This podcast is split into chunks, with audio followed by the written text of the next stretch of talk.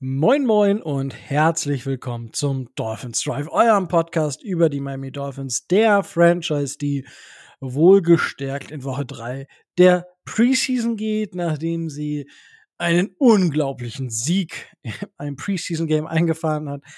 Unglaublich, was da passiert. Aber wenn es heißt Dolphins Deutschland, heißt es, ich mache das Ganze nicht alleine, sondern Micho ist auch wieder mit dabei. Moin Micho! Hallo, hallo, aber nicht in gewohnter Stärke, wie man vielleicht jetzt schon hört. Äh, ich bin leicht verschnupft. Also wenn es einen Moment dauert, bis ich auf Fragen von Rico antworte, dann liegt es daran, dass ich mir gerade noch die Nase zu Ende schneuze. Ja, äh, gute Besserung an der Stelle. Ja.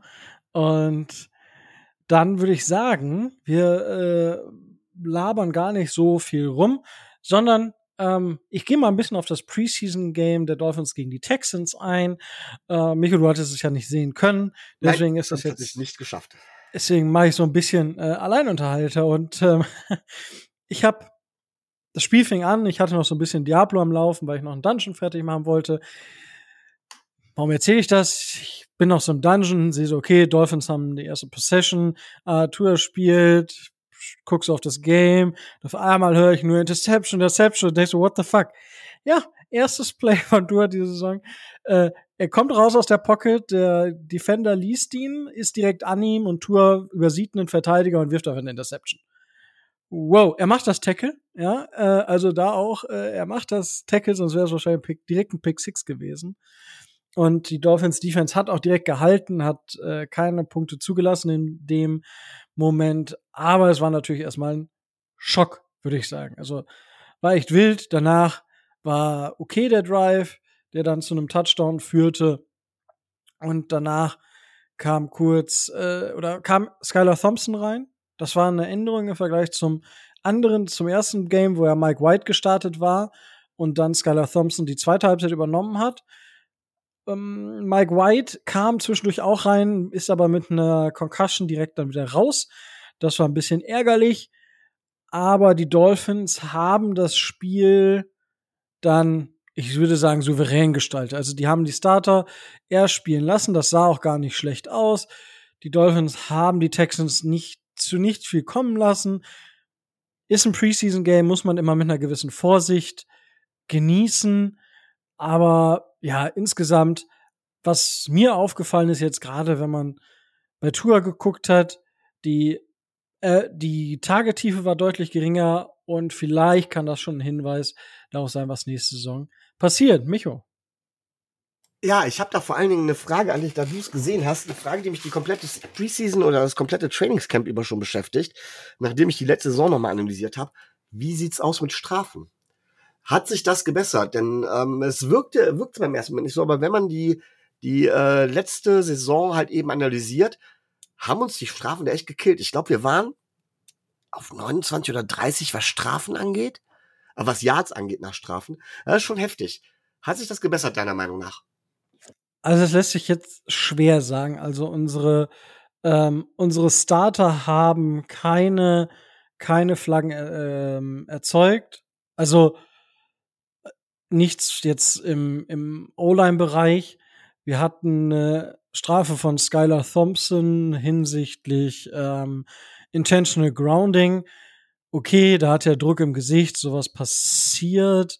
Aber ansonsten kann ich mich da, ich glaube, also es gab ein paar von irgendwie Backups und nicht, ja, witzig ist das nicht, aber Anekdote dort zu Mike McDaniel, der sich jeden jeden äh, Pre-Snap-Penalty angeschaut hat vor dem vor der Saison und da dementsprechend ein ähm, Auge drauf hat und sich das als Thema genommen hat, das zu reduzieren. Also es ist nicht nur uns aufgefallen, sondern auch Mike McDaniel.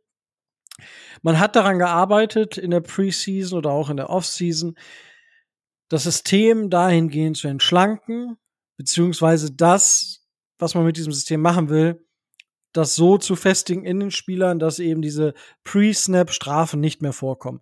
Das war jetzt äh, in dem Bereich war das okay. Da gab's, ähm, also Skylar Thompson hatte eine Flagge, Cedric ähm, Okbue, der Right Tackle gespielt hat, hatte zwei Flaggen ähm, und dann unsere Left Tackles, die gespielt haben, Keon Smith und Jerome Christian, hatten zwei beziehungsweise eine Flagge. Also da gab es immer noch Flaggen, ja, aber nicht von den Leuten, die dann äh, auch spielen werden.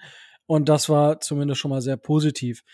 Äh, was witzig war, da Tobi und ich ja letzte Woche die die Roster Prediction für die Offense gemacht haben. Diese Woche machen wir die Defense, oh Wunder, oh Wunder.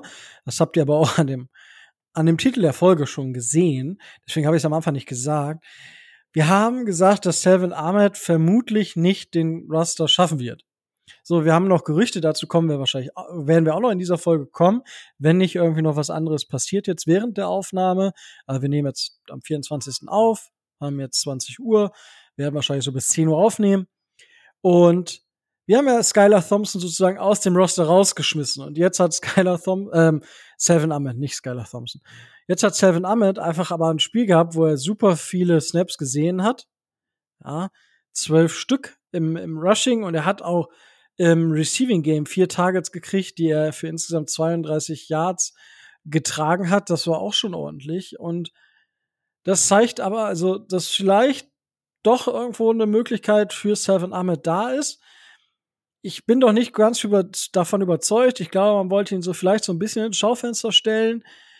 Ich glaube nicht, dass man da irgendwie was, dass man für Ahmed noch irgendwie was bekommt.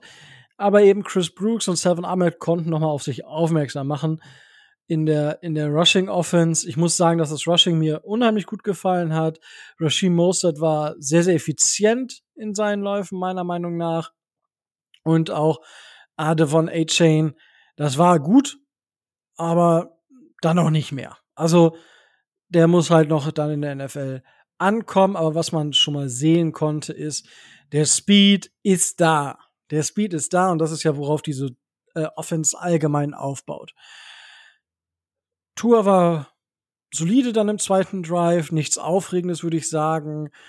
Was mir sonst gut gefallen hat, dass das Blocking nicht allzu bescheiden war von den Spielern, die dort gespielt haben. Also Kendall Lamb auf Left Tackle fand ich, fand ich solide, muss ich sagen. Die 18 Snaps, die er dort gespielt hat. Ähm, Robert Hunt, Connor, Connor Williams hatte halt wieder einen schlechten Snap. Das war der erste Snap gleich ähm, nach der Interception. Das war ein High Snap und das wäre fast dann zu der Safety geworden. Äh, das. Ich weiß nicht, warum wir da nicht aktiv geworden sind. Ja, Connor Williams hat eine gute Saison gespielt auf Center, aber diese Snaps haben, letzt, haben uns zum Beispiel, wenn es hart auf hart gekommen wäre, hat uns das in einem Drive gekillt im, äh, im Playoff-Spiel gegen die Bills. Und ich verstehe es nicht. Also, das ist halt so ein Thema, es ist wieder passiert. Come on. Ähm, muss nicht passieren. Austin Jackson auf Right Tackle, ja. Ich würde sogar sagen, trotz der zwei Pressure in neun, also er hat neun Pass-Blocking-Snaps gespielt und zwei Pressures zugelassen. Einen Hit und einen Harry. Ja, das ist nicht solide und er hat immer noch Probleme dabei, wenn er einfach gebullrushed wird. Das Thema ist aber, er hat super viele Snaps gegen Will Anderson gespielt das ist der Spieler, für den die Texans hochgegangen sind. Jeder, der sich an den Draft erinnert. Das ist einfach ein Biest. Das finde ich sogar noch vollkommen solide im 1 gegen 1, da nicht hundertprozentig auszusehen. Das kann passieren. Das kann durchaus passieren. Will Anderson kann durchaus ein Top 5 Rusher schon in dieser Saison sein. Da hänge ich das sehr, sehr hoch auf, aber dass du da vielleicht mal nicht so gut aussiehst, vollkommen legitim. Vollkommen legitim muss dran arbeiten. Es sah aber schon ein bisschen besser aus als letzte Saison, das muss man sagen. Und das zur Offense. Die, die Titans waren solide, also sie blocken tatsächlich. Und ja, die Defense hat nicht viel zugelassen. Man hat, ich weiß nicht, ob man da wirklich schon mit Vollgas gespielt hat. Und ich glaube auch nicht, dass, ähm, dass Vic Fangio hier schon alles vom, vom Laster gelassen hat oder halt, dass da irgendwie, was weiß ich, passiert. Nein, das nicht. Es war schön zu sehen, ähm, was dort passiert und dass die Spieler zumindest nicht allzu verkehrt sind, die wir dort haben. Aber wie gesagt, das ist mit Vorsicht zu genießen. Und es waren im Prinzip auch nur die Texans. Ja, Rookie Quarterback.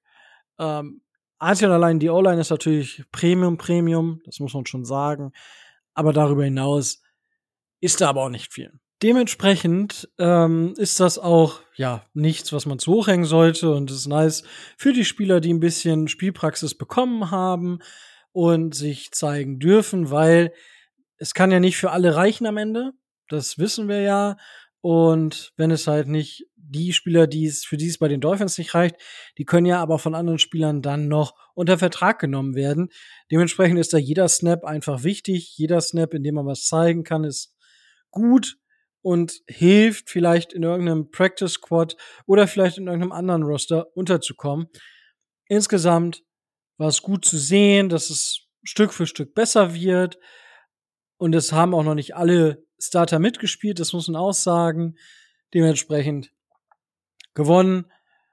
Es war positiv, aber auch nicht mehr. Also viel mehr kann man da jetzt gar nicht zu sagen. Und damit würde ich meinen kurzen Monolog zum Preseason Game gegen die Texans auch ad acta legen und würde sagen, wir gehen einfach mal so ein bisschen in die Folge rein. Also, wir reden über die News. Es gibt so ein, zwei Sachen. Und dann werden wir über die Dolphins-Themen sprechen und natürlich die Defense-Roster-Prediction machen. Ähm, Micho, hast du irgendwas, was dir jetzt dringend unter den Nägeln brennt? Außer den News, die wir besprochen haben, also ich habe jetzt, äh, darf ich noch sagen Twitter oder muss ich jetzt X sagen die ganze Zeit hier? Wir, wir können auch, ich, wir können einfach bei Twitter bleiben und ja, du, das mich allein schon aus Protest eigentlich. Äh, ich habe Twitter zwar offen, aber bisher habe ich noch keine relevanten neuen News bisher gesehen. Nee, ich habe nur relevante News zu Jonathan Taylor gesehen. Äh, aber schauen wir mal, ob das was wird oder ob das äh, nichts wird. Aber wir gehen rein und wir gehen rein in die News. Und dort ist es bei einem Division-Rivalen dazu gekommen, dass ein Spieler retired hat, und zwar Corey Davis ist nicht mehr Teil der NFL.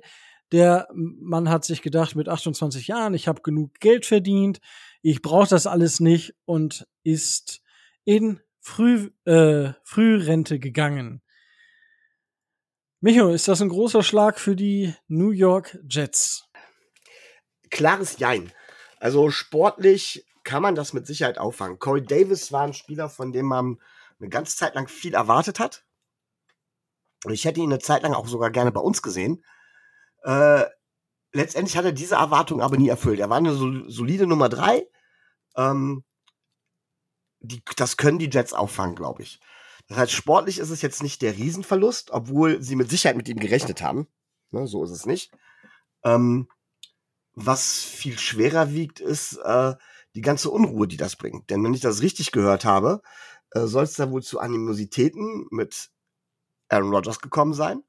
Und das würde jetzt schon äh, tief blicken lassen, ähm, wenn das wirklich stimmt. Das muss man ja immer mit Vorsicht genießen wenn Aaron Rodgers schon so das Kommando über den Roster übernimmt, dass Leute sagen, also sorry, hier bleibe ich nicht mehr, lieber höre ich auf. Weil ich meine, genug verdient hat er, das wissen wir alle.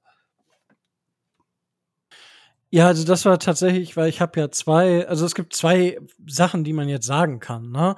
Zum einen, okay, was ist bei Corey Davis los, dass er sich jetzt, wo die Jets gerade vielleicht versuchen, wieder relevant zu sein, dass er sagt, nö, jetzt beende ich meine Karriere und die andere Sichtweise ist, er hat auf sein Konto geguckt und hat gesagt, ich muss mir das nicht antun. Und ja, wir sind natürlich ein Dolphins-Podcast und wir sind biased gegenüber den Jets. Oh Wunder, oh Wunder. Wie kann man das Aber, sagen? Ich meine, diese Franchise äh, muss man doch einfach hassen. Das ist vollkommen normal. Das ist auch vollkommen neutral. Richtig. Und also ich weiß es nicht. Ich, ich bin tatsächlich eher auf der Seite, wo ich sage, ja, der hat halt einfach keine Lust mehr gehabt. Und weil, ja, vielleicht weil Aaron Rodgers. Ja, und das kann ich ihm vielleicht, ich kenne Aaron Rodgers nicht, aber was er so in den letzten zwei Jahren, so von den letzten drei Jahren von sich gegeben hat, ja, zum Glück hat er sein Geld mit Footballspielen verdient. Und ich glaube, dass das schon ein ganz schöner Schnitt ins Kontor ist. Weil, wenn man sich jetzt anguckt, wer ist denn hier bei den New York Jets Wide Receiver? Wir haben Garrett Wilson, Alan Lazar, Randall Cobb und Mac, äh, Nicole Hartman Jr. Und dann haben wir nur noch undrafted Free Agents und äh, Alex Erickson. Aber wir haben dann nur noch undrafted Free Agents aus 2023 und 2022. Das ist arg dünn. Ja, ich meine, unser Wide Receiver Corp ist auch nicht mit richtig, ist kein richtig dickes Brett, aber die Qualität des Brettes ist halt deutlich besser als das, was die Jets dort haben, meiner Meinung nach. Und da muss man jetzt noch aktiv werden, würde, glaube ich zumindest. Und das wird, ich denke, das wird spannend und ich denke, dass die Jets gerade bei den Roster Cuts bei den anderen Teams gucken werden, welche Wide Receiver dort übrig bleiben. Also das, das kann ja jetzt verschiedene Gründe gehabt haben, äh, wie du gesagt hast. Gehen wir mal davon aus, Corey Davis hat wirklich gesagt, er hat keine Lust mehr. So, wegen Aaron Rodgers. Auch das ist ja möglich. Das kann verschiedene Gründe haben, dass er wegen Aaron Rodgers keine Lust mehr hat. Das können sportliche Gründe sein, dass Aaron Rodgers einfach seine Buddies ihm gegenüber vorzieht. Das wäre eine Möglichkeit. Es kann aber auch sein, dass er menschlich mit Rodgers nicht klarkommt, weil er sagt, der Typ ist einfach mit seinen, ich möchte jetzt hier, ich sag jetzt einfach Piep, hier passende Schimpfwort einsetzen. Das ist der Typ einfach, äh, mit seinen Äußerungen kann ich nicht umgehen. Aber das Problem ist, dass der mittlerweile schon innerhalb kürzester Zeit so viel Macht in der Franchise äh, angehäuft hat, dass ich gar nichts dagegen tun kann. Was ein bisschen dagegen spricht, ist, normalerweise hätte er dann versucht, einen Trade zu forcieren, wenn er noch wirklich hätte weiterspielen sollen. Aber ihm ist dann, wenn wir davon ausgehen, dass er keine Lust mehr hatte, ist ihm so die Lust abhanden gekommen, also wirklich sagt er dann halt gar nicht mehr. Punkt. Vielleicht hat er auch nach einem Trade gefragt und der ist abschlägig beschieden worden, dann hat er gesagt, nö, mache ich nicht mehr. Aber egal wie, wenn es wirklich der Faktor ist, keine Lust, dann wirft das ein übles Licht auf den Zustand des Jets-Kaders und auf die Macht, die Aaron Rodgers hat. Wenn es Gründe hat zum Beispiel, und auch das kann mit Aaron Rodgers zusammenhängen, dass äh, er gesagt hat, ich bin mit der Rolle, die ich hier haben werde, nicht zufrieden, ich komme eh nicht mehr an mein altes Niveau ran, aber so werde ich regelrecht abserviert oder was auch immer. Ähm, das hat so keinen Sinn. Ich höre auf, bevor es ein unwürdiges Ende ist. Da muss man den Hut davor ziehen. Aber auch das kann Gründe gehabt haben, eben zum Beispiel Aaron Rodgers, weil er ihn nicht vernünftig einsetzt oder was auch immer. Man merkt, ich bin ein bisschen biased, was Aaron Rodgers angeht. Ähm, natürlich kann es auch halt sportliche Gründe gehabt haben. Corey Davis hat einfach gesagt, nee, ich bring's nicht mehr, mir reicht das Geld, meine Gesundheit ist mir wichtiger, ich will nicht mehr Ende.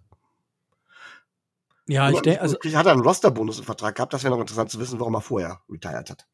Na, also er steht jetzt mit, ich glaube, 600.000 in den Büchern. Die Jets haben da noch ein bisschen Geld zurückbekommen, das auf jeden Fall. Also so steht es bei Spotrack. Ich hatte es mir vorhin noch angeguckt, um eben auf diese Frage vorbereitet zu sein. Aber ja, du hast es angesprochen, sonst wäre er vielleicht woanders untergekommen. Und vielleicht ist es halt einfach auch so, dass er sagt, das, was da jetzt passiert, ist ihm zu bunt, aber er hat auch vielleicht allgemein nicht mehr diese Lust auf das Thema Football. Und wer, welcher Spieler war das denn jetzt, der, der gesagt hat, boah, Anime ist sein Hobby und der gesagt hat, Football ist ein Job für ihn. Er ist super dankbar dafür, dass er das machen kann. Und natürlich, für andere ist, ist Football ein Lebensinhalt, obwohl sie nicht spielen. Irgendein Defender, sogar ein ja, ich, ich, meine ich. ich. Ja, ich komme gerade nicht drauf. Aber es ist ja faktisch. Bei Empire hat er sogar gespielt oder so. Ich, ich, ich weiß es gerade nicht. Ähm, ich hatte es nur vorhin, ist mir das in meinen Feed auf Instagram gespült worden. Super interessant. Und das ist es halt. Vielleicht ist Corey Davis und sagt einfach, ja, ich mag Football, aber ich, ich habe so viel Geld jetzt auf dem Konto. Ich kann mich einfach dem, was ich wirklich liebe, irgendwie hingeben, zum Beispiel. Oder, oder, oder. Ja, das gibt sehr viele Möglichkeiten. Und daher gibt's da jetzt viele Sachen. Insgesamt wird es die, wird es die Jets in jedem Fall schwächen. Das sind wahrscheinlich ein paar hundert Snaps und wahrscheinlich mindestens 50 Targets. Fast, oder sagen wir 40 Targets mindestens, die dort ähm, nicht zur Verfügung stehen. Ja, das wird auf jeden Fall, auf jeden Fall interessant, wen die Jets jetzt holen, weil sie müssen was tun. Und, oder ob sie dort was äh, mit versuchen, einen ein, ein Trade irgendwo zu bekommen. Ich weiß es nicht. Aber. Ja gut, sie müssen, weil du sagst, äh, weil sie sind ja spätestens nach dem Cook-Trade im, im Titelfenster. Punkt. Sie haben jetzt gar keine andere Wahl. Rein theoretisch müsste man ihn jetzt verkaufen, Cedric Wilson, äh, versuchen, Cedric Wilson zu verkaufen. Für richtig viel. Ja, gut. Als Richtig. ein Beispiel. Ja, richtig viel ist dann auch nur ein Fifth-Round-Pick oder so. Der Chosen wird wahrscheinlich nicht hingehen. Ja, der, Der kam, er war ja schon mal da. ja, aber also, ja. Ja, wie müssen wir, müssen wir mal schauen, aber ich glaube nicht, dass man da irgendwen hinbekommt von den Dolphins. Ähm, ja, aber ich, im Grunde, du hast von der Theorie her, würde ich dir zustimmen. Das in jedem Fall. Aber Der gut, Punkt ist, das ist, das ist genau der Moment, wo Franchise über den Tisch gezogen werden. Weil sie müssen handeln. Es ist spät in der Saison, es gibt wenig, sie brauchen irgendwo eine gewisse Qualität. Äh, sie haben nicht im Draft oder können sich nicht auf undrafted Free Agents oder irgendwelche Unbekannten verlassen. Und das treibt einfach den Preis hoch. Das treibt einfach den Preis hoch. Und irgendjemanden, der jetzt noch auf der Straße steht oder der, ne, äh, der günstig zu kriegen ist, hilft ihnen in der Regel nicht weiter. Also mir fällt kein Wide Receiver ein, der ihnen weiterhelfen könnte. ja, aber, ja, aber da Ja. jetzt übertrieben viel rauszuholen, ich glaube, das wird einfach auch nicht passieren. Auch da, also, zwar sind sie im Win-Now-Modus, alles, auch gesagt. hä? Das haben wir bei Tansel auch gesagt. Und äh, Na gut, aber das war ja nicht, dass der unbedingt weg wollte. nein, nein, das stimmt. und dass die, dass da irgendwer unter Druck war. Also, ja, also das würde ich jetzt nicht direkt vergleichen. Klar spielt das den Preis ein bisschen höher, aber ich, ich glaube nicht, dass da, ich glaube nicht, dass es sich um diese Art von Spieler handelt. Ich glaube, die, die Jets werden erst mal abwarten. Glaube ich zumindest. Und weil die halt ja auch Probleme in der O-Line haben. Genau, das war das, das erste Thema. Das zweite Thema ist, und da geht es um einen früheren First-Round-Pick. Und zwar Isaiah Simmons wurde von den Arizona Cardinals zu den New York Giants getradet für einen 2024er Siebtrunden-Pick. Ganz schön wenig, Micho, oder? Ja, das ist ganz schön wenig. Ähm, das war damals ein absoluter Draft-Crush von mir. Und ähm, ich bin immer noch der Meinung, dass der richtig eingesetzt eine absolute Bombe sein kann. Die Giants haben damit einen gewaltigen Schritt nach vorne getan. Jetzt wollen sie ihn allerdings wohl rein auf Linebacker einsetzen. Ähm, da weiß ich nicht, ob die richtige, das die richtige Position für ihn ist. Sowas wie äh, Owusu Koramoa bei den Browns oder sowas. So eine, so eine Hybridrolle. Oder ähm, ja, wie auch immer. Ähm, das wäre genau die Art, wie auch eingesetzt werden müsste. Es müsste also die passende Defense sein. Das ist, die, ist, ist bei den Giants nicht unbedingt, aber was es den Giants auf jeden Fall gibt, ist eine ordentliche Tiefe und Qualität. Und ich finde es ganz schön günstig und das zeigt, dass die Cardinals nichts mit ihm anzufangen wussten. Du kannst so einen Spieler nur holen, wenn du auch weißt, was du mit ihm anfangen willst. Und er passt da absolut nicht ins Scheme. Und dann wird so ein Spieler halt verscherbelt, bevor man gar nichts mehr für ihn kriegt. Weil verlängern hätte man ihn auf keinen Fall. Das war, meine ich, der Tour-Draft, wenn ich mich richtig erinnere. Ähm, ja, kommt hin. Ja. Und ja, ich, ja, ich war so ein bisschen irritiert. Ich hatte auch so, ich so, hä? Wenn der doch, also klar, das hat überhaupt nicht funktioniert. Der hat auf Linebacker nicht gut gespielt. Dann haben sie ihn auf Safety gesetzt und das war auch nicht wirklich eine Offenbarung. Er war dieses Schweizer Taschenmesser im, ähm,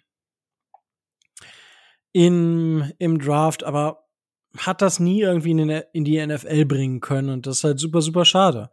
Und tja, ärgerlich und ich weiß nicht, ob man nicht selber hätte aktiv werden können für, von unserer Seite aus, so einen Hybriden, aber da weiß, ja, ich, da ist die Frage, wie viel Spielzeit hätte er, ähm, hätte er wirklich bekommen und wie hätten wir ihn einsetzen wollen, weil er hat in keiner seiner Rollen irgendwie überzeugt und daher, ja, weiß ich nicht. Also, schade.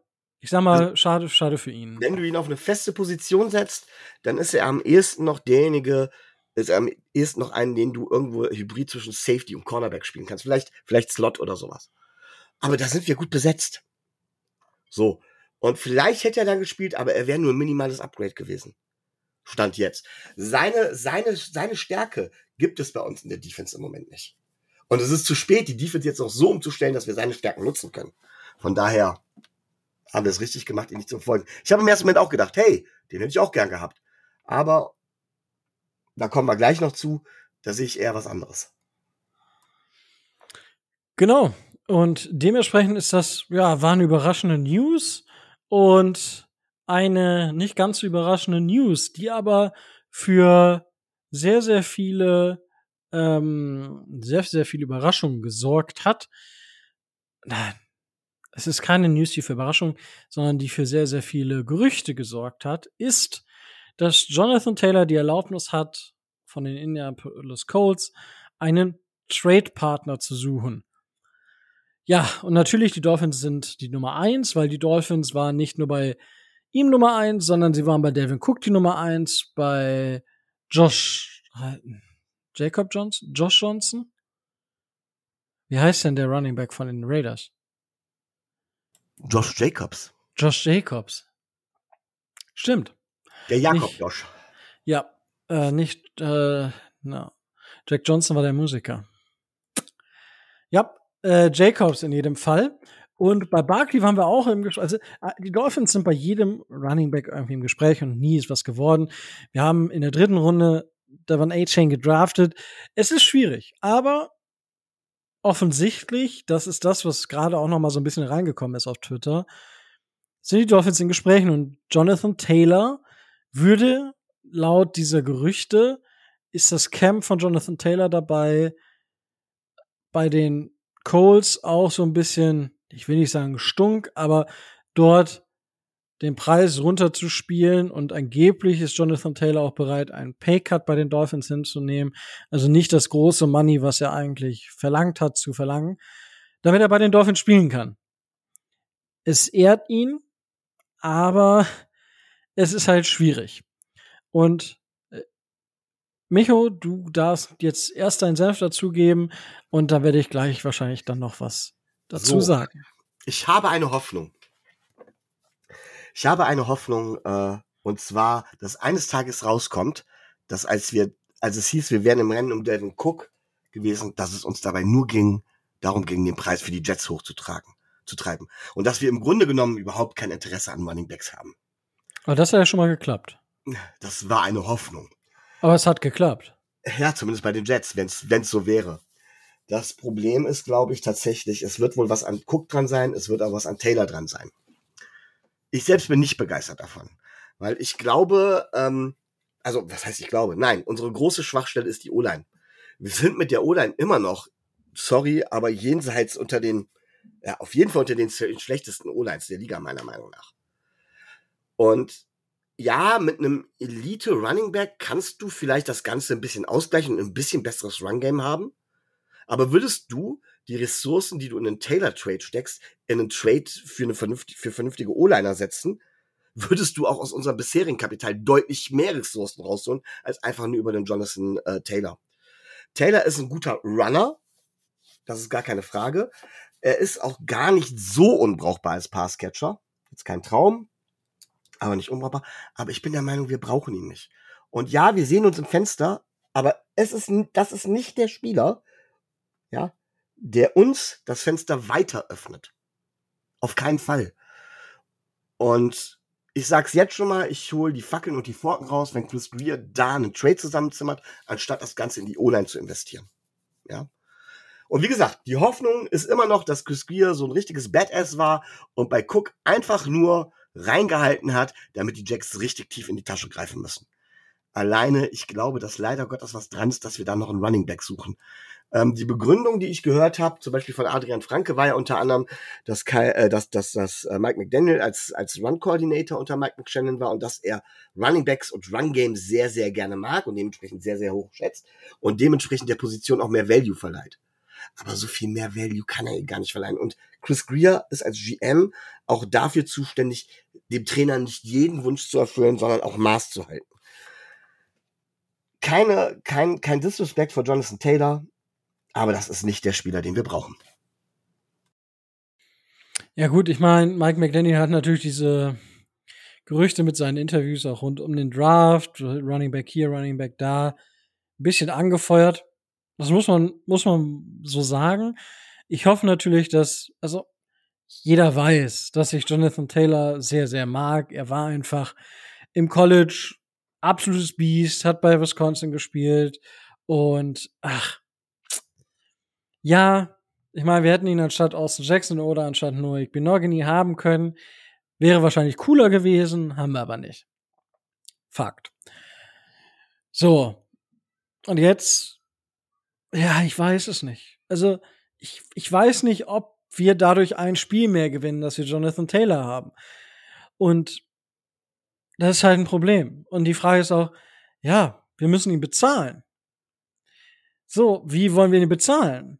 Wir wollen, wir müssen eigentlich mit Christian Wilkins verlängern. Also, das sind so viele Sachen, wo ich sage, das sollte später erst Priorität sein, sich so ein ähm, Running Back vielleicht zusätzlich zu holen. Ja, aber momentan kann das gar keine Prio sein. Ja, also wie soll das aktuell wie? Also, ich verstehe es nicht. Weil es gibt genug, was wir zu tun hätten in diesem Kader. Die O-Line zu verbessern, ist definitiv etwas. Und Christian Wilkins zu verlängern. Das wären für mich Prio 1 und 2. Jetzt ist Jonathan Taylor erhältlich, ja, oder verfügbar. Na klar, ähm, ist man jetzt, versucht man das irgendwie zu exploren und schaut mal hier und da aber bitte nicht. Also ich, ich würde ihn auch nicht unbedingt haben wollen. Die Frage ist natürlich, ab wann würde ich ihn haben wollen? Und jetzt einfach nur mal aus der Historie, weil Adam Schefter hat da so ein paar, ähm, hat er so ein paar Sachen rausgehauen. Seit 1999 gab es ein paar Trades für Running Backs. Äh, Marshall Falk mir sagt er jetzt nicht mehr so viel. Ja, doch, klar. Ja, das war 1999. Ja. 1999, äh, da bin ich noch zur Grundschule gegangen. Ähm, da haben die Coles Marshall Falk für einen Second- und Fifth-Round-Pick zu den Rams getradet. Die Saints haben 20, äh, 2002 Ricky Williams für einen und einen Viertrunden-Pick für den 2020, 2002er First Round Pick und einen First, Fourth Round Pick und den 23er First Round Pick nach Miami geschifft. Das wird nicht mehr passieren. Die Bengals haben 2004 Corey Dillon für einen Second Round Pick zu den Patriots geschippt. Die Browns haben 2013 Trent Richardson für einen First Round Pick zu den Colts geschickt. Die Eagles haben LeSean McCoy zu den Bills für Kiko Alonso. Das war im März 2015. Und der Trade aus dem letzten Jahr, den haben Tobi und ich ja auch schon mal so ein bisschen unter die Lupe genommen gehabt, als Beispiel gegeben dafür, haben die Panthers Christian McCaffrey zu den 49ers getradet für einen 23er Second, Third und Fourth Round Pick und einen 2024er Fifth Round Pick. Also Second, Third, Fourth und einen späteren Fünf-Runden-Pick. So. Das ist erstmal ordentlich. Aber Jonathan Taylor ist nicht Christian McCaffrey. Jonathan Taylor gibt dir bei weitem nicht so viel im Passing Game.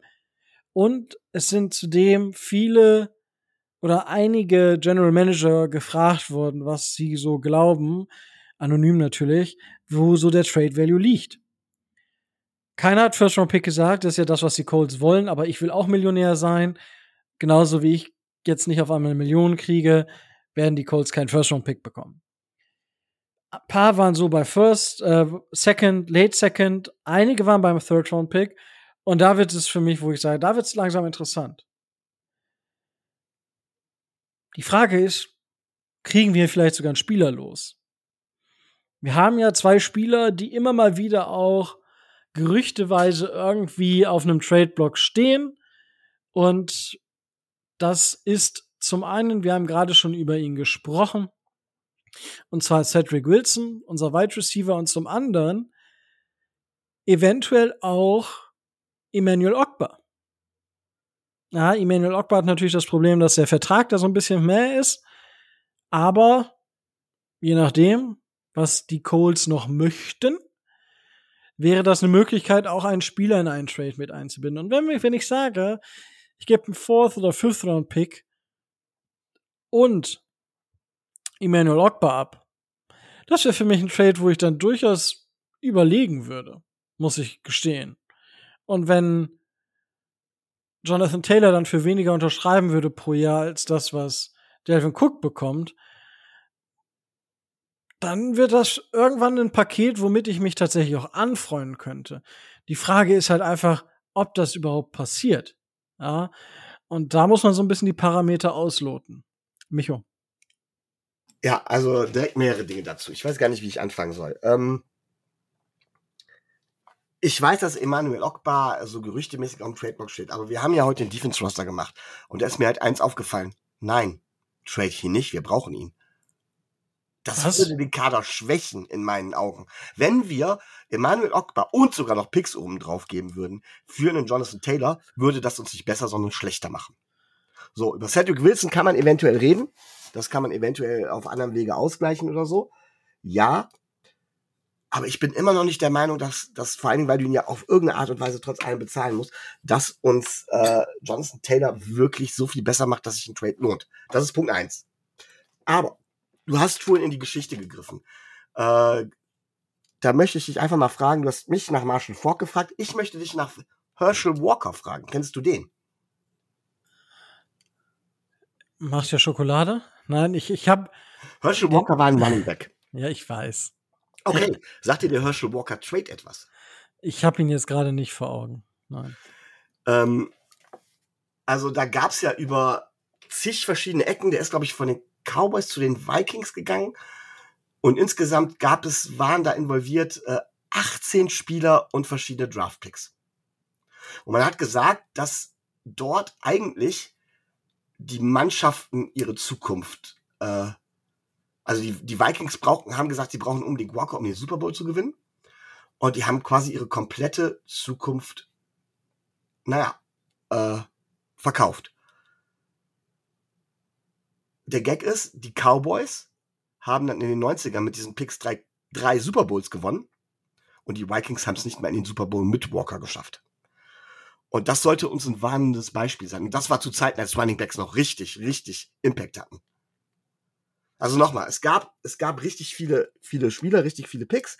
Die Vikings haben gesagt, wir sind im Titelfenster, wir brauchen einen Spieler wie Walker, dann haben wir eine Super Bowl Chance. Sie haben es mit Walker nicht in den Super Bowl geschafft. Und mit den Picks und den Spielern, die getradet wurden, haben die Cowboys drei Super Bowls gewonnen. Und das sollte man sich auch mal auf der Zunge zergehen lassen, wenn man mal in die Geschichte guckt. Gut, das war jetzt der größte Trade, den es jemals in der NFL gab, aber trotzdem. Ja, gut. Ähm, zu Emmanuel Ogbar können wir, kommen wir später dann noch. Das sehe ich tatsächlich in unserer aktuellen Defense ziemlich anders. also, das, ob der jetzt, also, er ist guter Spieler und er hilft uns weiter, aber macht ja einen Unterschied bei uns inzwischen, ich weiß es nicht. Er hat damals sehr profitiert, aber wie gesagt, da kommen wir gleich noch drüber zu reden. Ähm, und ja, wir können natürlich jetzt auch mit Ricky Williams argumentieren. Für mein Dafürhalten, ähm, ja, ich weiß es nicht. Ähm, also, wenn, wie gesagt, Emmanuel Ogba und Fourth Rounder oder so, alleine auch um mehr Cap Space zu haben, wäre ich sofort dabei. Wäre für mich kein Problem. Müsste man schauen, ob man dadurch Christian Wilkins und Jonathan Taylor irgendwie langfristig unter die Haube bekommt bei den Dolphins. Das ist dann nicht meine Aufgabe, da müsste uns Tobi dann jetzt irgendwie helfen. Ja, der arbeitet wahrscheinlich im Hintergrund, ähm, im Hintergrund und äh, ja, schauen wir mal. Schauen wir mal, ob das was wird.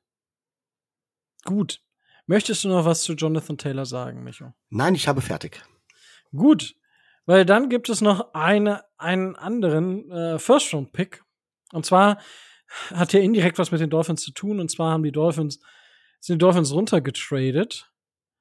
Und die San Francisco 49ers sind hochgetradet und haben Trey Lance gedraftet. Und Trey Lance ist jetzt QB Number 3 hinter Sam Darnett sogar. Hinter Brock Purdy und hinter Sam Darnett. So, das ist erstmal erschreckend. Und jetzt ist die Frage, was ist da los im großen Internet? Auf Twitter sind ja verschiedene Stimmen. Natür äh, das Größte ist, was viele sagen, er hatte gar keine richtige Chance und äh, dass sein Head Coach einfach auch nicht bereit war, ein großes Projekt mit ihm zu starten. Weil Trey Lance vermutlich sehr, sehr viel Spielzeit gebraucht hätte, um sich immer weiter in diese Positionen in die NFL reinzuversetzen. Die hat er nie bekommen. Und ja, schwierig. Ähm, Micho, wie siehst du die Situation rund um Trey Lance? Und, so, äh, äh, ja, lang und kompliziert und dreckig. Also, ähm, ich habe damals auch Pre-Draft nicht viel von Trey Lance gehalten, deswegen kann man jetzt sagen, äh, das sagt mich nur um seinen, um, um, um, um, um seine, äh, um seine Prognose oder sowas zu bestätigen. Äh, was ich halt faszinierend finde, ich möchte widersprechen. Letztes Jahr wurde Trey Lance zum Starter gemacht, obwohl, obwohl tatsächlich alle Gerüchte ganz klar besagt haben, dass er im Trainingcamp schlechter wäre als Jimmy G. Trotzdem wurde er zum Starter gemacht und dann hatte er die, äh, hatte er die Verletzung. Und er hat es halt nicht geschafft, sich durchzusetzen.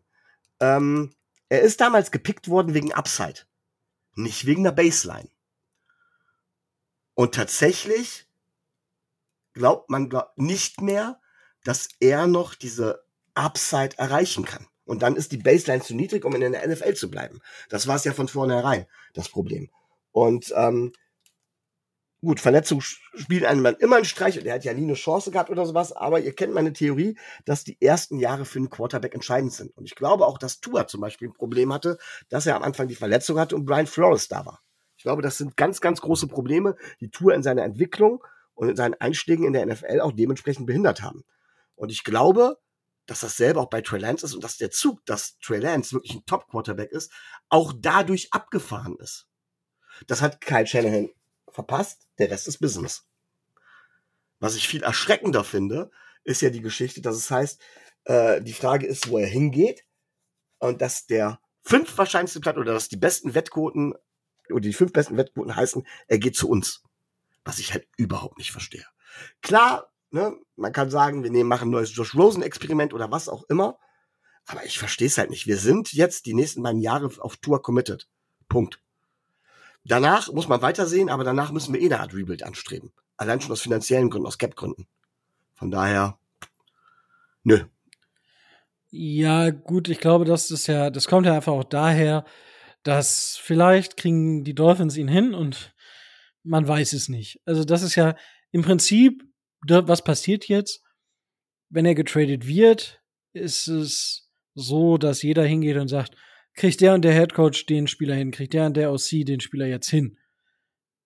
Das ist genau das, was jetzt passieren wird. Und äh, ja, ich verstehe das, wie gesagt, aufgrund der Verletzungshistorie und aufgrund der Upside bei Lance ist es klar, also Verletzungshistorie bei Tour und die Upside bei, bei Lance ja, Lance hat auch Verletzungen.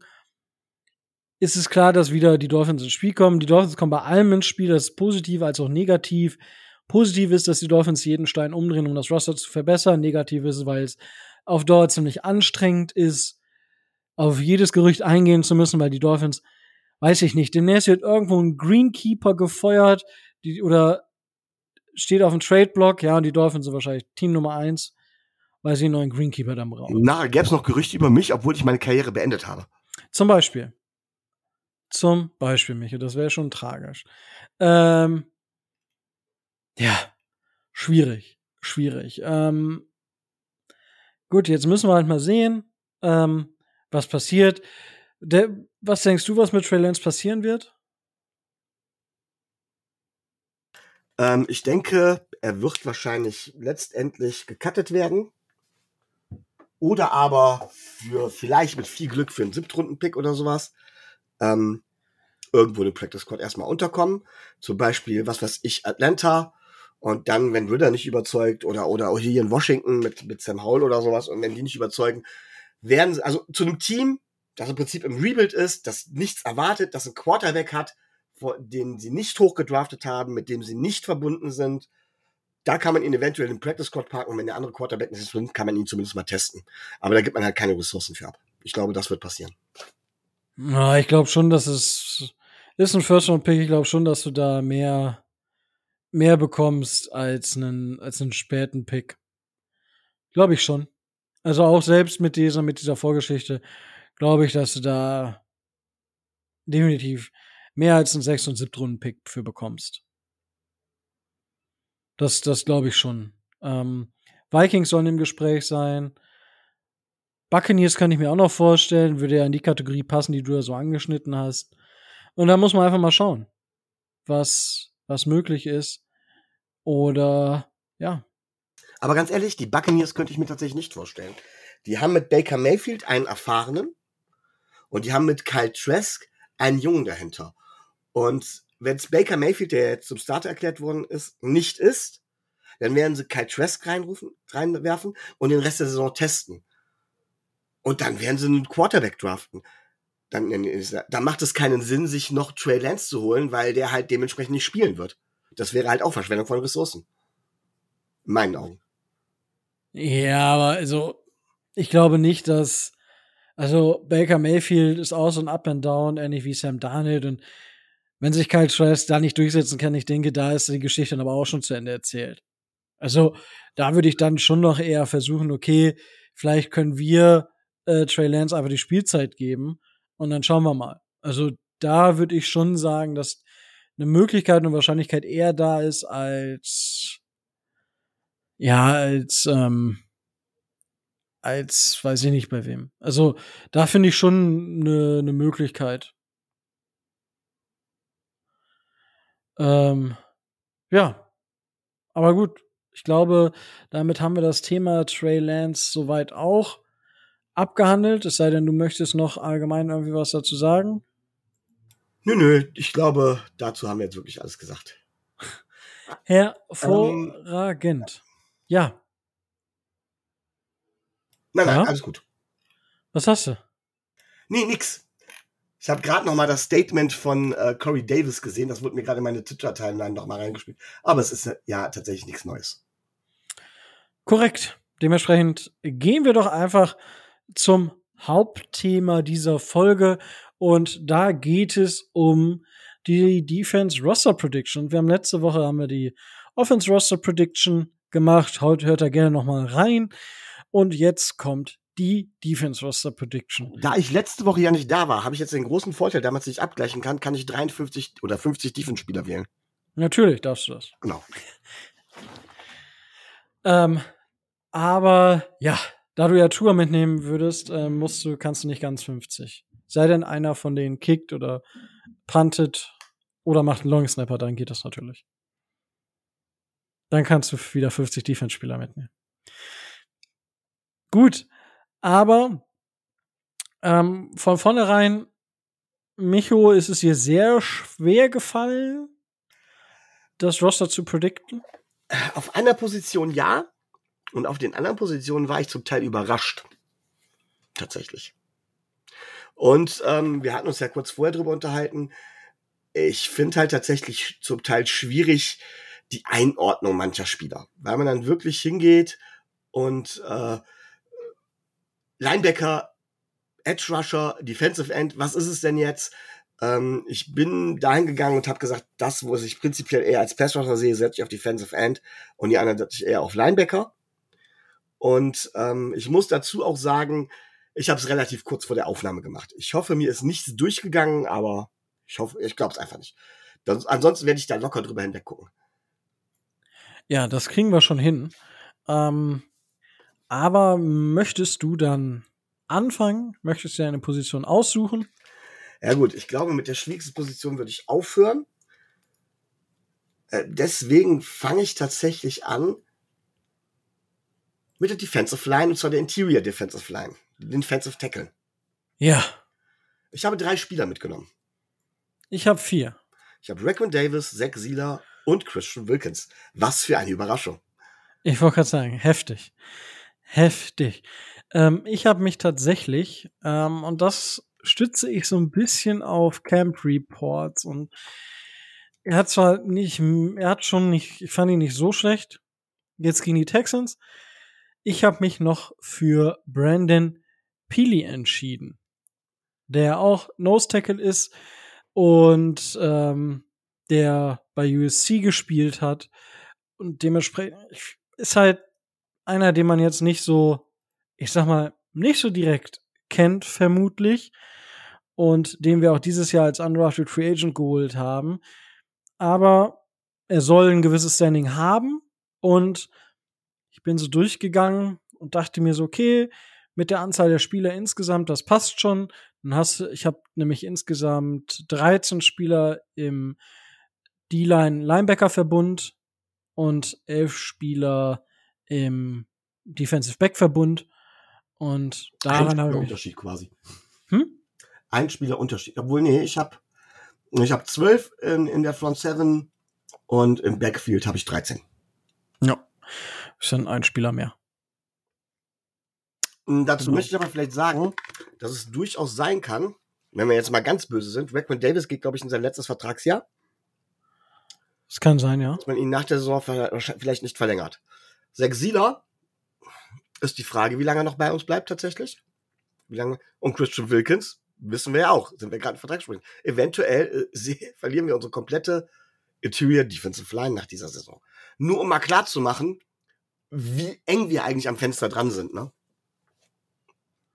Ja, das, das, das, das ist richtig. Also da ähm, kann man auch nicht irgendwie drum reden. Ich weiß gar nicht, ob Sexila, wie lange Sexila Vertrag hat. hat. Geht er auch in sein letztes Vertragsjahr? Ich meine, er hat einen relativ kurzen Vertrag damals nur unterschrieben. Ja, einen Dreijahresvertrag meine ich. Okay. Nee, ein Zweijahresvertrag sogar nur. Der wird auch Free Agent tatsächlich. So. ja. Und mindestens einer davon wird gehen, das kann ich jetzt schon garantieren. Mindestens einer. Wenn nicht sogar zwei. Korrekt. Und dementsprechend müssen wir schauen, wer oder wie oder was. Aber das ändert ja nichts an dieser Saison. Dementsprechend, ich gehe mit vier Interior Defensive Linemen da rein in die Parade. Gut, ähm, da gibt's, aber gut, das ist, ich sag mal, in den letzten drei Jahren auch irgendwie hat sich da nichts dran geändert, ne? An unserer Defensive Interior. Irgendwie sind es immer die gleichen. Ja, und die sind auch gut. Aber das ist halt der Fluch der guten Tat. Deswegen, unser Fenster schließt sich schneller, als viele erwarten. Nur zwei Jahre haben wir. Ist halt einfach so. Dieses und vielleicht noch nächstes und im mhm. nächsten, und das nächste wird schon schwieriger als dieses. Dieses ist unser Hauptjahr. Ja, müssen wir dann sehen. Also da zunächst Jahr mag ich jetzt noch keine Prognose abgeben. Dafür ist das alles noch zu weit weg. Aber nichtsdestotrotz, die Spieler haben wir drin. So, ich würde jetzt einfach, dann gehen wir mal zu den Edge Defendern. Und ähm, dort habe ich Andrew Finginkel, Jalen Phillips, Bradley Chubb, Emmanuel Ogbar und Malik Reed. Das sind die Spieler, die ich dort habe. Stopp! Ich nicht. Gibt's ja nicht. Nee, aber erzähl ruhig weiter. Oh, das war's schon. Also, ich glaube nicht, dass es da irgendwelche großartigen Überraschungen. Ich denke, die ersten vier sind klar.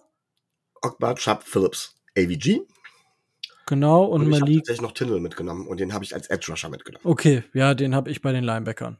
So, und ich habe, äh, das habe ich tatsächlich so gemacht, aber ich, also ich gehe auch mit fünf. Tindall ist natürlich ein schwieriger Fall. Tindall muss sich in meinen Augen jetzt auch zeigen. Ähm, beziehungsweise er muss eingesetzt werden. Vielleicht kommt ihm Vic Fangio auch entgegen. Aber das Ganze ist ziemlich, ja, ausgelegt auf Chubb und Phillips. Und das ist gut so, das sind auch beides Top-Spieler. Aber die brauchen ihre Pausen. Und ähm, ich glaube, dass man da als Nummer drei halt eben einen Spieler wie Emanuel Ogba unglaublich braucht. Natürlich ist er wahrscheinlich ein bisschen zu teuer für das, was er kann. Und als Edge Rusher Nummer drei. Aber und das war das, was ich vorhin mit Jonathan Taylor meinte. Wenn du Ogba aus der Gleichung rausnimmst, verlierst du unheimlich an Tiefe, beziehungsweise du hast einen ziemlichen Qualitätsabfall in der Tiefe, was Defensive End angeht, was sich direkt auf die Leistung auswirken wird von Jupp und Philipp, von, äh, von Jupp und Phillips und damit auf die komplette Leistung der Defense. Und damit würden wir deutlich schlechter werden. Das kann Jonathan Taylor gar nicht wieder rausholen. Vor allen Dingen, weil ich glaube, dass er hinter unserer O-Line gar nicht so brillant spielen würde. Ogba brauchen wir. Wenn du einen Tindall oder, und ich mag ihn auch sehr gerne, oder einen AVG stattdessen abgeben würdest, wäre es was anderes. Aber wir sind uns doch, glaube ich, beide einig, dass Ogba Pass Rusher Nummer drei ist, oder? Mm, ja. Also, das Problem, was ich halt habe, ist, dass Ogba zum Teil in der Preseason und auch im Training auch Defensive Tackle gespielt hat. Also Ogba ist halt, Ogba war halt gut und das eine Jahr. Dann haben wir ihn bezahlt und dann ist die Frage, also für mich war Ogba letzte Saison auch nicht wirklich gut. So, ich, ich, das, das Thema ist verletzt, halt. Muss man auch dazu sagen. Ja. Klar, ist aber auch eine Ability, ja. Macht's, das macht's ja nicht besser, dass, dass er verletzt war. Ja, und dementsprechend, äh, also ja, er war, er ist wichtig für die Dolphins in dem Sinne, dass er halt jetzt kein unterdurchschnittlicher Spieler ist. Ähm, aber ich, ich weiß es nicht. Also er hat letztes Jahr 30 Prozent der, der Snaps in der Defense gespielt und hat sogar 10 Prozent im Special Teams gespielt. Ne? Also dementsprechend weiß ich nicht. Also die Frage ist da einfach, was machst du? Und eventuell holst du halt da noch einen anderen Spieler rein, weil jetzt, wenn ich jetzt überlege, die Dolphins trainen Emmanuel Ogba und holen dann noch wen rein. Vielleicht holen sie zum Beispiel Melvin Ingram rein. Melvin Ingram fand ich letzte Saison deutlich stärker als Emmanuel Ogba zum Beispiel. Ich glaube, dass an Edge Defender noch gut was an Spielern auf dem freien Markt zur Verfügung ist, wo wir nicht wirklich was verlieren. Und dementsprechend, ähm, ja, also für mich ist das schwierig, schwierig wirklich irgendwo, irgendwo komplett. Ich glaube, was du auf der Position brauchst, ist halt ein Spieler, der dir eine gewisse Baseline gibt, der solide ist, bei dem du weißt, was du hast. Ja, nochmal, Emmanuel Ogba ist überbezahlt, keine Frage. Und meiner Meinung nach, ich glaube, sein Vertrag endet auch, ist das auch die letzte Saison, die er hat. Ähm, aber ich würde, ich glaube, ihn abzugeben, würde uns halt zu sehr schwächen von der in der Tiefe, weil das, was du brauchst dort, liefert er halt eben. Und du brauchst, wenn du Ogba abgibst, auf jeden Fall einen Ersatz, der das liefert. Das kann gelingen mit einem anderen Spieler, zum Beispiel einem Malik Reed oder was weiß ich wie. Ja, aber das ist, das ist ein Vauban-Spiel. Bei Ogba weißt du, was er dir gibt. Und wenn du in einem Fenster bist, solltest du in der Beziehung kein Risiko gehen. Sehe ich auch so. Ja, aber nee, für mich war das letzte Mal aber zu wenig. Muss ich, muss ich einfach so sagen. Der hat bis zu Woche 10 gespielt, dann hat er sich verletzt. Er hatte bis zu Woche 10 15 Pressures und ein Sack. Er hatte die Jahre, die guten Jahre unter Brian Flores, die hatte er. 2020 und 2021 mit 10 oder 11 Sacks mit über 60 Pressures jeweils. Ja, Moment, da war er auch Passwasher Nummer Number One. Das ist er ja nicht mehr. Und das darfst du auch, diese Zahlen darfst du von ihm auch nicht erwarten. Ja, muss ich aber. Also, sorry, er ist jetzt, er ist nicht mehr Pass Rusher Nummer 1. Das heißt, er sieht viel weniger Double Team. Das heißt, er hat viel mehr Möglichkeiten, erfolgreich zu sein. Naja, sagen wir es mal so. 100%. Er kommt eigentlich dann rein, wenn Schapp oder Phillips eine Pause brauchen. Was ihn immer noch zum nicht Nummer 1 Spieler macht. Richtig.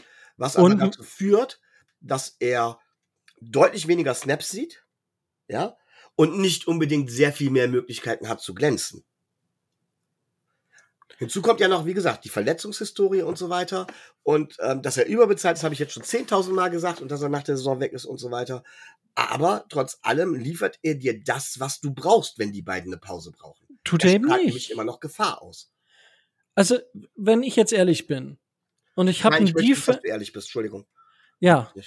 Dann habe ich eine Defensive Line. Da stehen Jalen Phillips, Zach Sieler und Christian Wilkins und Emmanuel Ogba. Da ist Emmanuel Ogba der Spieler, um den ich am wenigsten kümmere. Dementsprechend muss, wenn Emmanuel Ogba diese Qualität hat, muss er immer noch diese Pressures holen. Und er hat letztes Jahr 225 oder 224 Pass Snaps gehabt. Das Jahr davor 524 und 522. Ja, das heißt, da müsste er 25, ungefähr 25 Pressures zumindest und 4, 5 Sacks geholt haben. Er hat aber nur 15 Pressures geholt. Das ist viel zu wenig. Und letztes Jahr waren Jalen Phillip da.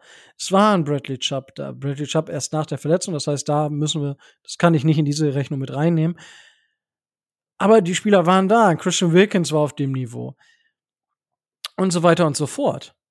Ja, also, ich glaube, dass Emmanuel Ogbar viel mehr vom Scheme profitiert hat als von seinem, als von seiner Qualität.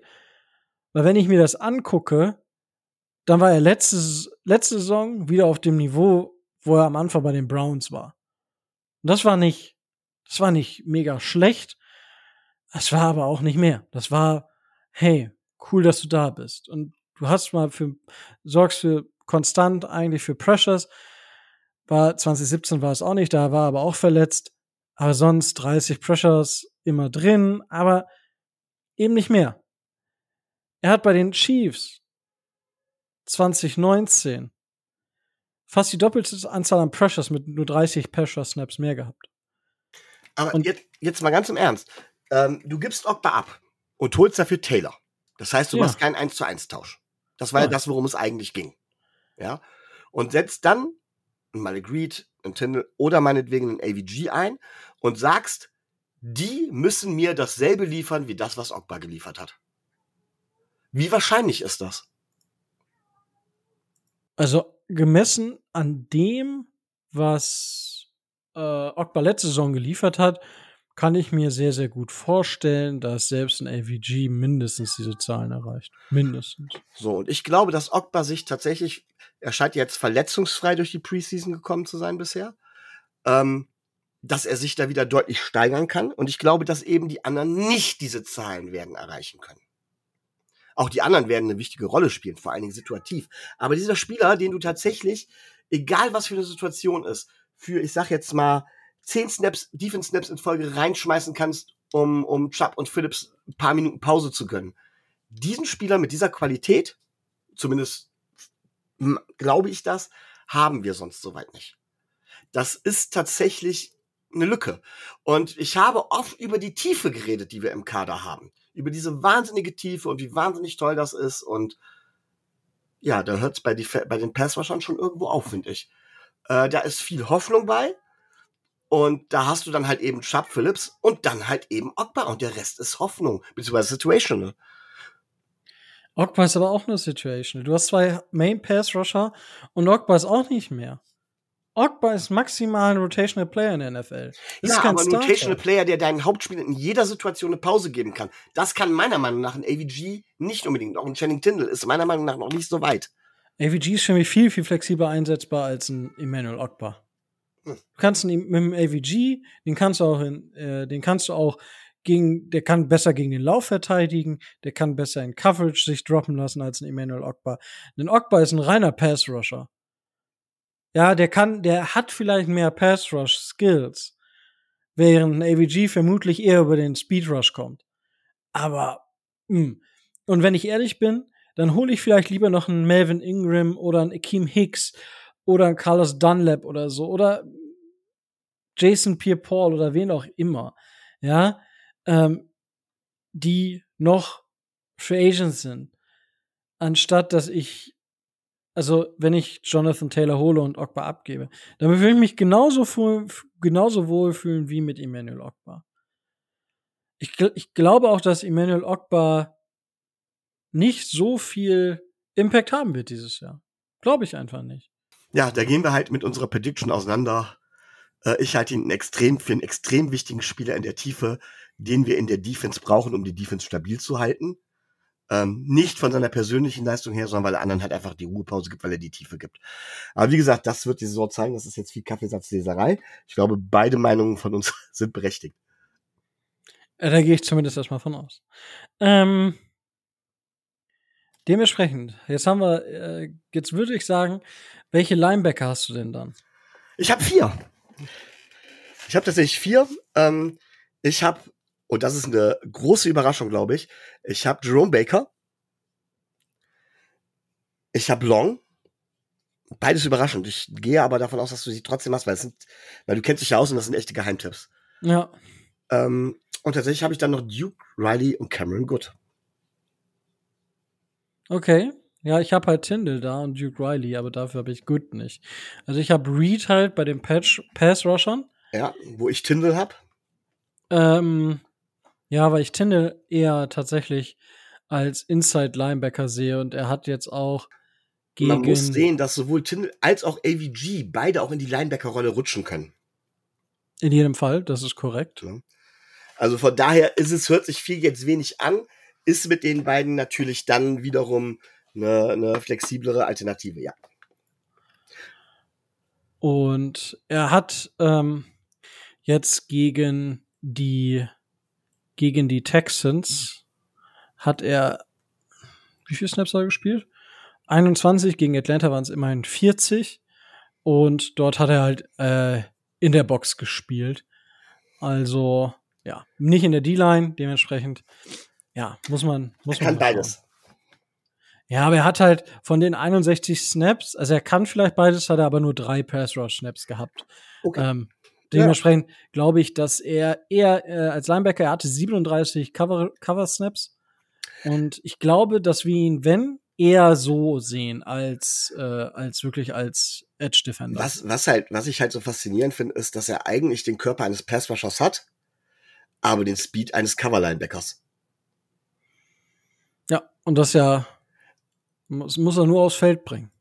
Ja, und ich mich, ich mich wundert total, aber das gebe ich noch so ein bisschen den Brian Flores Erbe äh, äh, an, anhand, dass wir in letzter Saison nicht eingesetzt haben, wenig eingesetzt haben.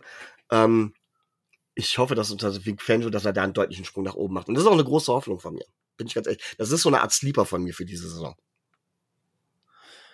Ja, also kann, ja, kann durchaus passieren. Also ich denke schon, ich hoffe, dass er auftaut. Ich hoffe, dass das, was er, dass Vic Fangio da einiges aus ihm rauszaubern kann, weil, wie gesagt, ähm, auch für mich, wenn ich mir das angucke, wir hatten ja letztes Jahr, das war nicht für mich mehr ein Versuch und ein Test, aber wir hatten ja nicht wirklich irgendwie einen, einen, ähm, einen guten Defensive Coordinator.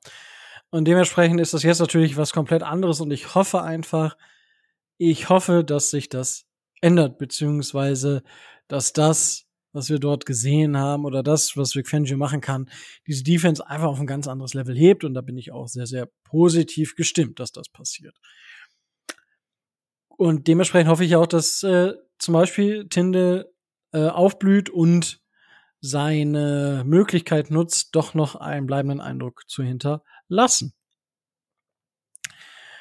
Gut, jetzt haben wir das abgehakt. Jetzt haben wir nur noch die, die oder was heißt nur noch? Jetzt haben wir die Defensive Backs und ich würde einfach mal mit den Safeties anfangen. Es sei denn, Micho, du möchtest noch was zu den Linebackern sagen? Nein, nein. Aber für, für den Safeties geschickt, da hat man zum Teil dasselbe Problem. Was ist jetzt Corner, was ist Safety? Ähm, da gibt's einige, die durchaus beide spielen. Also da kann es durchaus sein, dass wir da, dass wir die jeweils andersrum einsortiert haben. Aber lass uns mit den Safeties anfangen. Korrekt, das kann durchaus passieren. Ich habe aber vier Safeties mit. Und das sind Jevon Holland, Brandon Jones, ähm, wie heißt der mit Vornamen? Deshaun Elliott und Verone McKinley III. Das sind die vier Spieler, die ich auf Safety mitgenommen habe. McKinley scheint ein bisschen aufzutauen, war ja Spieler, der so ein bisschen Dark Horse war letztes Jahr, hat dann nicht wirklich Playtime bekommen. Ich glaube aber, dass er bei Vic Fangio durchaus eine Rolle spielen kann in der Rotation. Gerade als einer dieser Spieler, die dann runterkommen an die Line und dem Cornerback helfen zu covern. Ähm, das kann ich mir schon vorstellen, dass das eine der Rollen ist, in die McKinley Stück für Stück rutschen kann. Ich habe ihn dementsprechend zum Beispiel über einen Elijah Campbell, der jetzt bei mir aus dem Roster zum Beispiel rausgefallen ist in dem Moment. Ähm, Micho, wen hast du dort? Also ich habe auch vier Safeties. Ähm, Okay. Ich habe Jevon Holland. Ich habe Brandon Jones. Ich habe jemanden namens Dishon Elliott. Und ich habe einen gewissen Ron McKinley mitgenommen. Verrückt, als hätten wir uns abgesprochen. Als hätten wir uns abgesprochen. Lass mich zu McKinley noch kurz was sagen. McKinley war im College drei Jahre lang ziemlich gut. Er hat ja zusammen mit Holland gespielt, wenn ich das richtig im Kopf habe. Ja. Und äh, er war ziemlich gut, galt eine Zeit lang sogar als der bessere Safety eigentlich und hatte dann sein letztes Jahr, äh, da ist es leistungsmäßig und ich glaube auch aufgrund von Verletzungen abgeschmiert. Ausgerechnet im letzten Jahr. Und ähm, er ist dann ja undrafted zu uns gekommen und es hat eine Weile gedauert. Er braucht auch was, um aufzutauen. Aber das Potenzial hat er ja. Und ähm, ja, also wie gesagt, Holland, McKinley, Jones und Elliott. Ähm, es ist jetzt keine mega starke Gruppe. Wir haben mit Holland, der ist outstanding.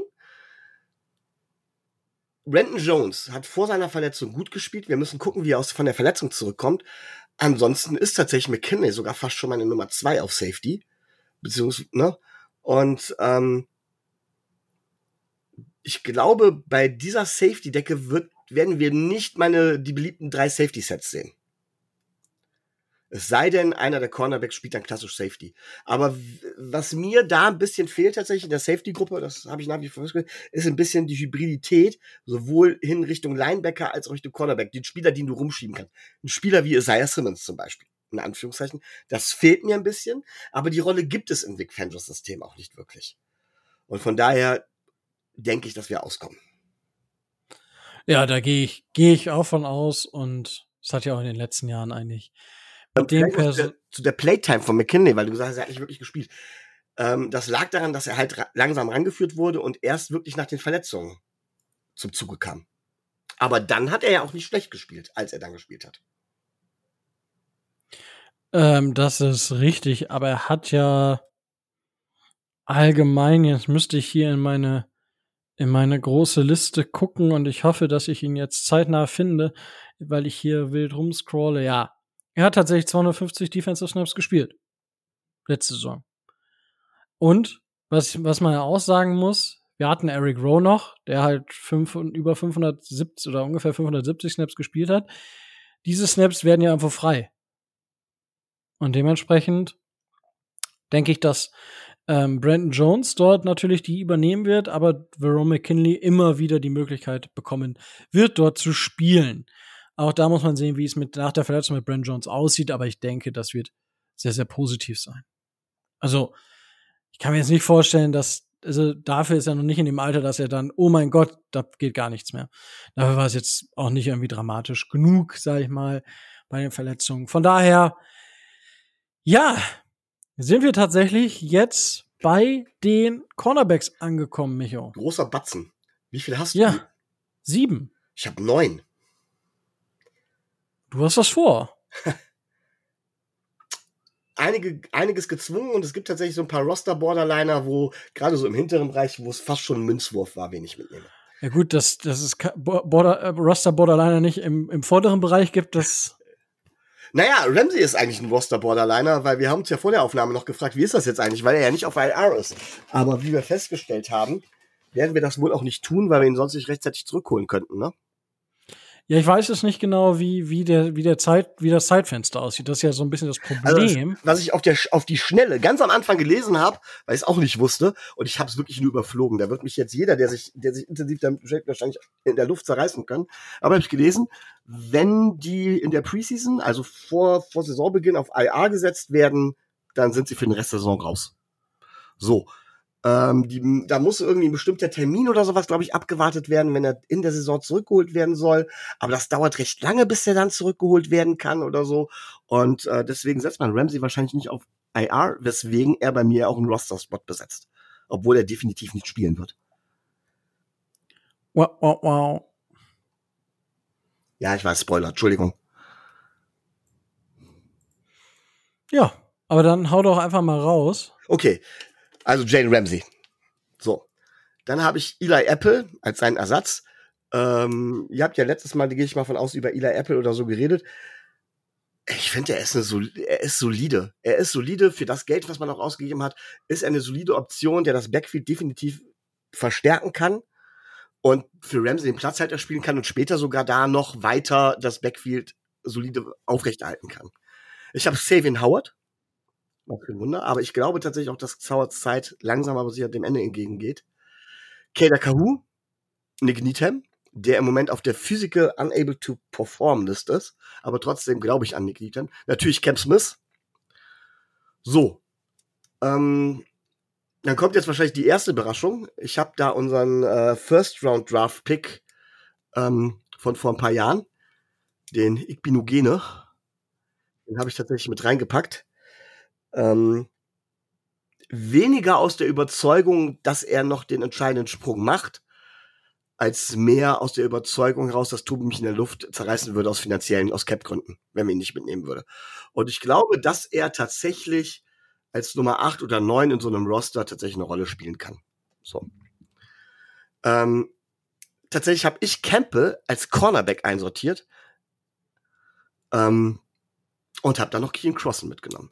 Campbell natürlich auch mit dem Hintergrund, dass er auch Safety spielen kann. Ähm, ich habe ihn in letzter Sekunde getauscht gegen ja, sage ich noch nicht. Ich habe drei Spieler, die sind bei mir tatsächlich knapp rausgefallen, wobei ich sagen muss, ich habe 25 Defense-Spieler. Ich habe meine Offense-Roster-Prediction nicht gemacht. Wenn ich da weniger als 25 hätte, würde ich noch einen der Roster-Borderliner mitnehmen. Aber das würde ich dann gleich sagen. Okidoki. Ähm, ja, ich habe Cam Smith, Jalen Ramsey, Xavier Howard, Nick Needham, Kader Kahu. Ich denke, da führt kein Weg dran vorbei. Das sind die fünf, die auf jeden Fall safe sind. Dahinter haben wir eine riesige Gruppe aus Spielern. Die bestehen aus, wenn ich mir das Roster jetzt angucke. Wir haben Justin Bethel, ähm, Trill Williams, Keon Cross und Noah Igbenogany. Dann haben wir noch tatsächlich, über die wir gerade nicht gesprochen haben, die jetzt bei PFF als Safeties zum Beispiel gelistet werden, Jamal Perry und Cadron Smith, die beide, also Cadron Smith undrafted Free Agent dieses Jahr, die durchaus irgendwo interessant sind. Also Smith bei Safeties ist für mich super interessant. Ich glaube nicht, dass er den Roster schaffen wird. Aber das sind Spieler, die ich dann in, als quasi als ein riesen Package habe, wo ich sage, okay. Und Eli Apple, ähm, wo ich sage, yo, die müssen das irgendwo untereinander ausmachen. Und ich habe mich, dadurch, dass wir ihn gut sehen, Noah Monogamy mitgenommen. Ich solange er einen Vertrag bei uns hat, nehme ich ihn mit. no matter what. Und ich habe mich dann für Eli Apple over Kieran Crossen entschieden. Und das hat im Endeffekt nachher den Hintergrund gehabt, dass wenn wir Kieran Crossen ähm, einfach cutten, kostet uns das nichts und wir sparen 3,15 Millionen ein. Und ich habe lieber, also ich spare diese 1,5 Millionen im Vergleich zu Eli Apple die spare ich einfach.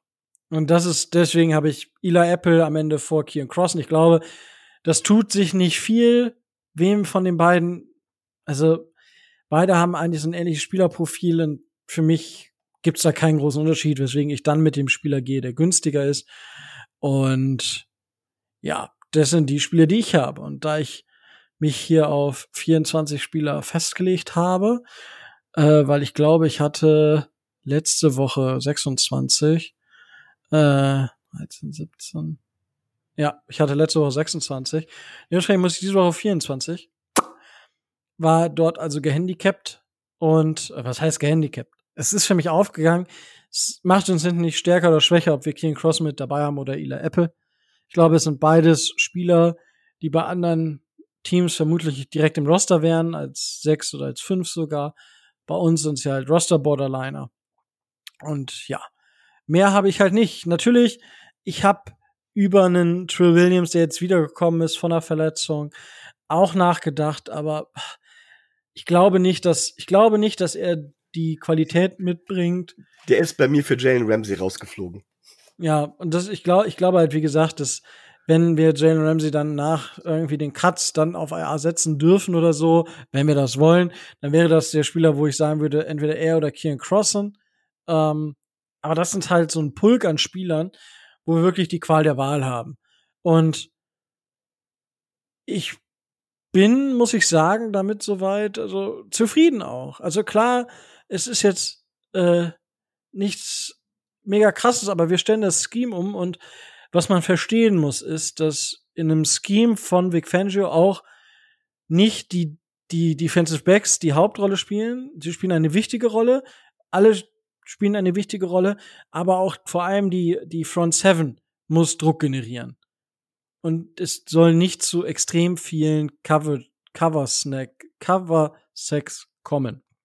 Ist natürlich gut, wenn du das auch hast, aber die Defense wird dorthin anders aufgestellt sein. Das nur ja. zur Info. Genau. Trotz allem kennen wir alle das Verletzungspech. Und äh, es gibt halt zwei Möglichkeiten, gut durch gut und tief in die Playoffs zu kommen, vielleicht sogar bis zum Super Bowl. Möglichkeit eins ist, du hast keine Verletzungen. Das passiert. Du hast keine Verletzungen und deine Starting 22 kann durch, kann quasi fast unverändert durchspielen. Möglichkeit eins. Sehr unwahrscheinlich, klappt aber. Möglichkeit zwei ist, du hast Tiefe, um Verletzungen auszugleichen. Und im Bereich Cornerbacks hast du die Tiefe. Und dazu muss man noch sagen, Cornerbacks ist, Cornerback ist eine extrem anstrengende Position. Ich habe sie ja selbst gespielt. Ähm, es ist einfach dieser, dieser konstante Dauerlauf, dieser konstante Speed und diese konstante Aufmerksamkeit, die du haben musst, weil die Offense mal den Vorteil der Weißen hat. Der Receiver weiß ja ganz genau, wann muss er abbremsen, wann macht er den Cut, ist er nur dazu da, um den Spieler wegzuziehen, was er auch macht, während der Cornerback voll konzentriert sein muss, immer voll Speed haben muss, jede feine Nuance, jede feine Körperdrehung des, des Gegenspielers beachten muss, das geht extrem an die Substanz. Und da brauchst du einfach auch noch andere Spieler. Und deswegen brauchst du so viele Cornerbacks. Und da muss ich ganz klar sagen, da haben wir eine Tiefe, die ist gut. Trotz der Ramsey-Verletzung. Klar hast du immer einen Leistungsabfall. Das fängst du aber über Scheme und im Team und so weiter ab. Und vor den Spielern ist mir nicht bange. Und nochmal, ich habe von den vier, äh, von den vier Spielern, ich habe vier Spieler, die ich mir tatsächlich noch auf die Reservebank geschoben habe, sind drei klare Defensive Backs. Einfach weil du sie da verdammt nochmal brauchst. Und von der Tiefe bei unseren Defensive Backs bin ich auch nach wie vor absolut überzeugt. Ramsey wird vielleicht durch einen Camp Smith ersetzt, vielleicht durch einen Ida Apple, vielleicht auch in Kombination von beidem. Nignitem, Kader Kahu, die können sich abwechseln. Auch ein Cross und Campbell, die können alle, das kann alles mal reinkommen. Und da helfen teilweise zwei Snaps. Zwei Snaps, bei denen man keine Angst haben muss, dass der Spieler sofort verbrannt wird, dass er sofort das Ziel sein wird.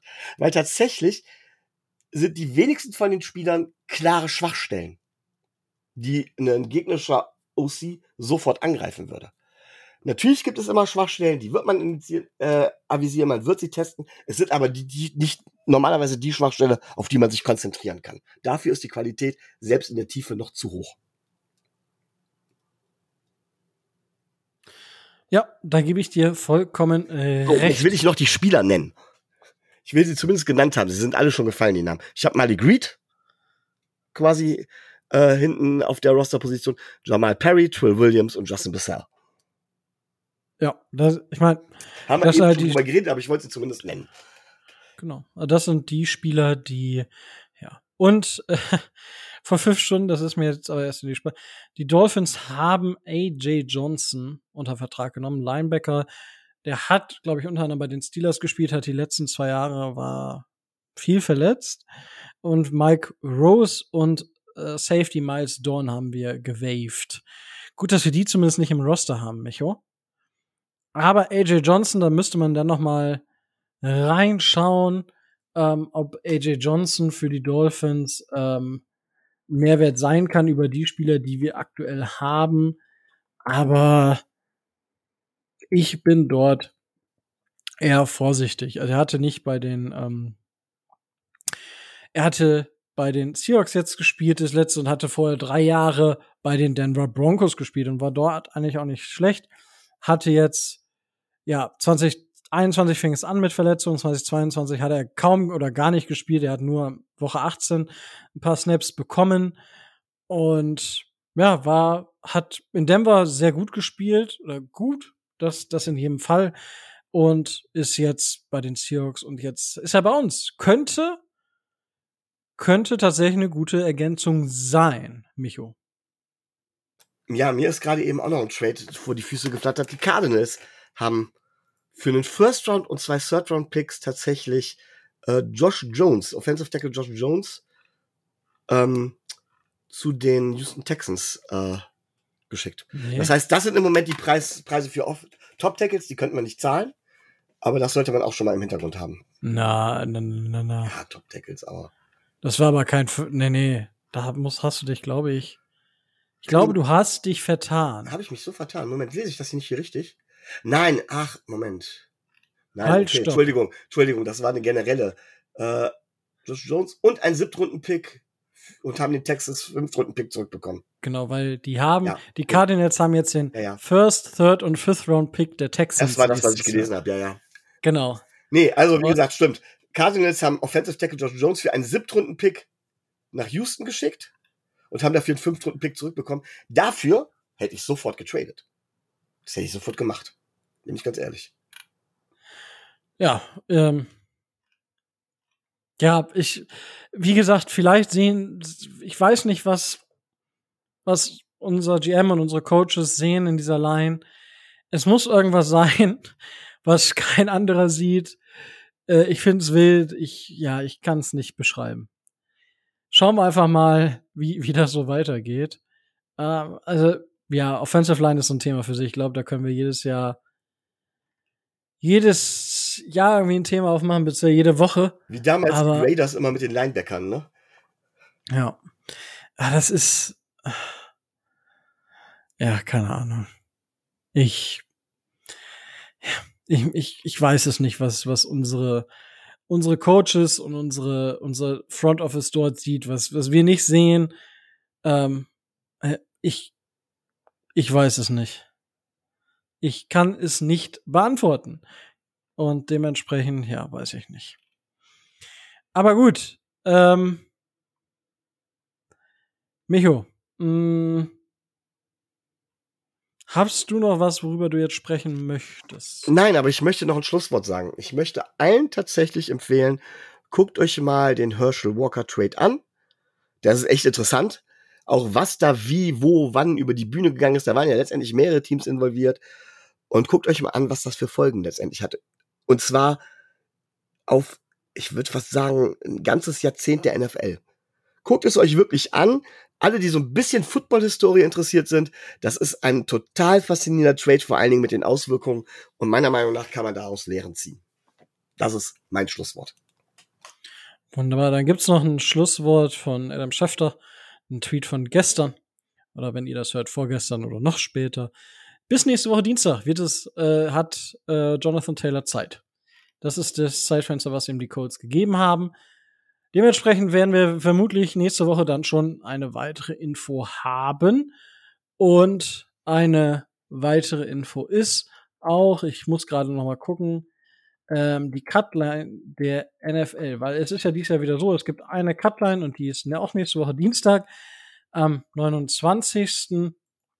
Und äh, der Start der Regular Season ist dann in anderthalb Wochen.